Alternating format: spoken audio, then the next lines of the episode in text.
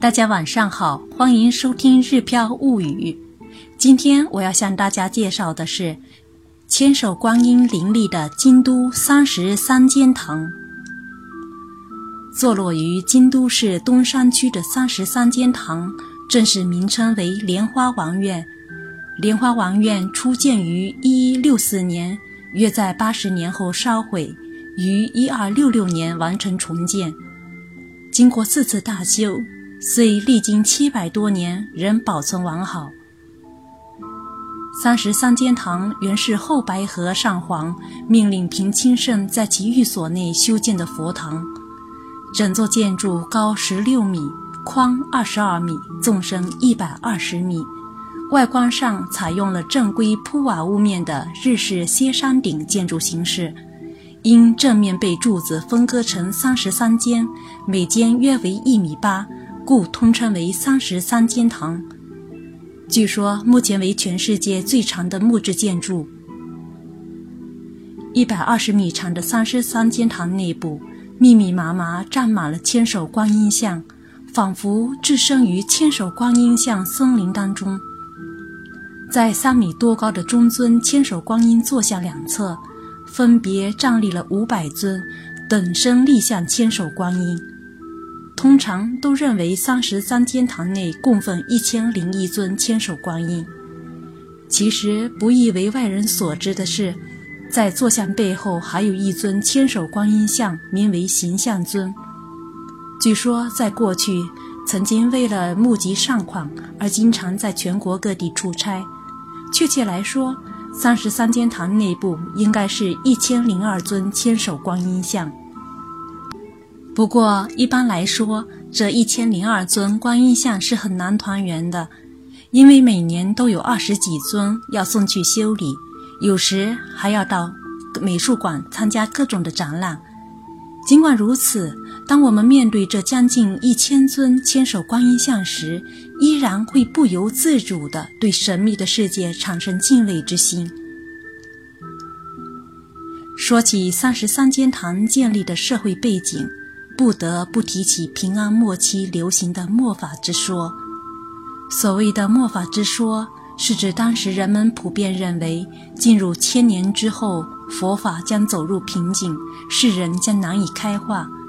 后白黑和上皇萌生了借助千手观音的力量来拯救世界的想法，于是他把新建三十三间堂的任务指派给了财力雄厚的新兴武士阶层代表平清盛。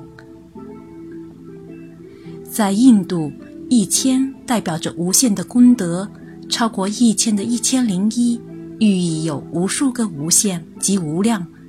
千手观音背上的四十只手，每只手代表二十五有，两者相乘为一千。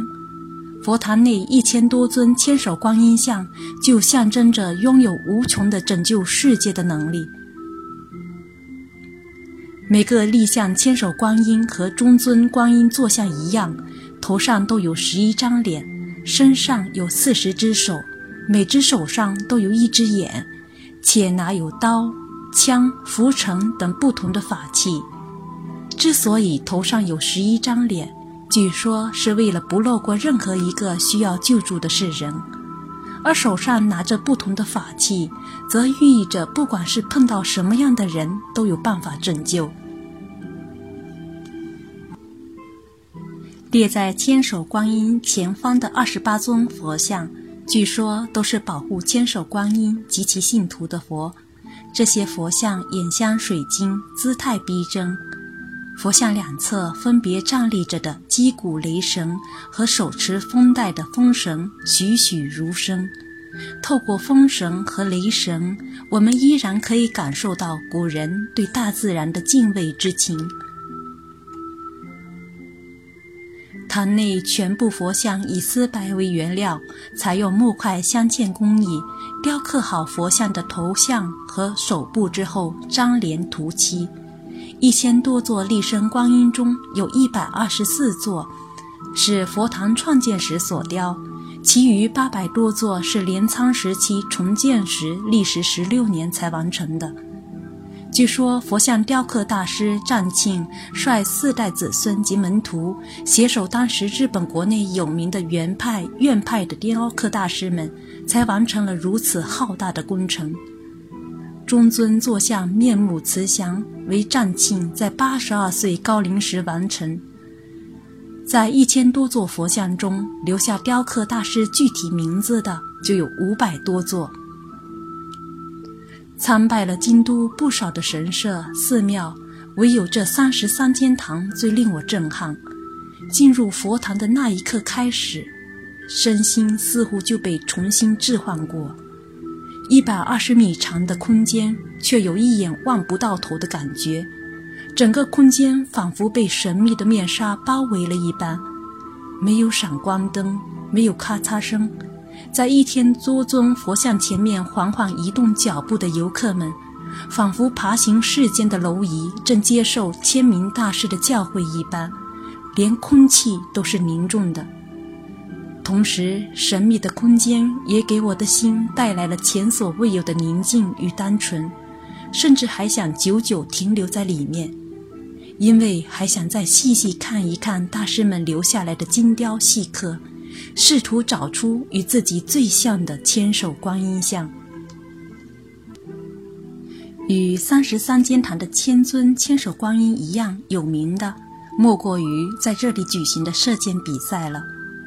在西侧长廊的南边设置箭靶，参赛选手从距离一百二十米的长廊北侧开始拉弓射靶。参赛选手从傍晚开始比赛，整个比赛将持续二十四小时。江户时代，这里的射箭比赛成为各个方比拼武艺的大好机会，也是吸引民众的一大盛事。在这期间，选手的姓名。月日命中数目都会被记录下来。一六八六年，十八岁的河佐大八郎在比赛期间射出了一万三千零五十三支箭，命中八千一百三十三支，是迄今为止的最高纪录。单从射箭支数来比的话，据说要想超过他。也要在二十四小时内保持每六秒射出一支箭的速度。距离一百二十米的情况下还能保持百分之六十二的命中率，其高超的技艺和顽强的身心，恐怕再难有人能超越了。现在每年正月这里还是会举行射箭比赛，不过已不再是二十四小时连续比赛了。两千多名参加比赛的选手都是来自全国各地的刚满二十周岁的新成年人和弓道爱好者。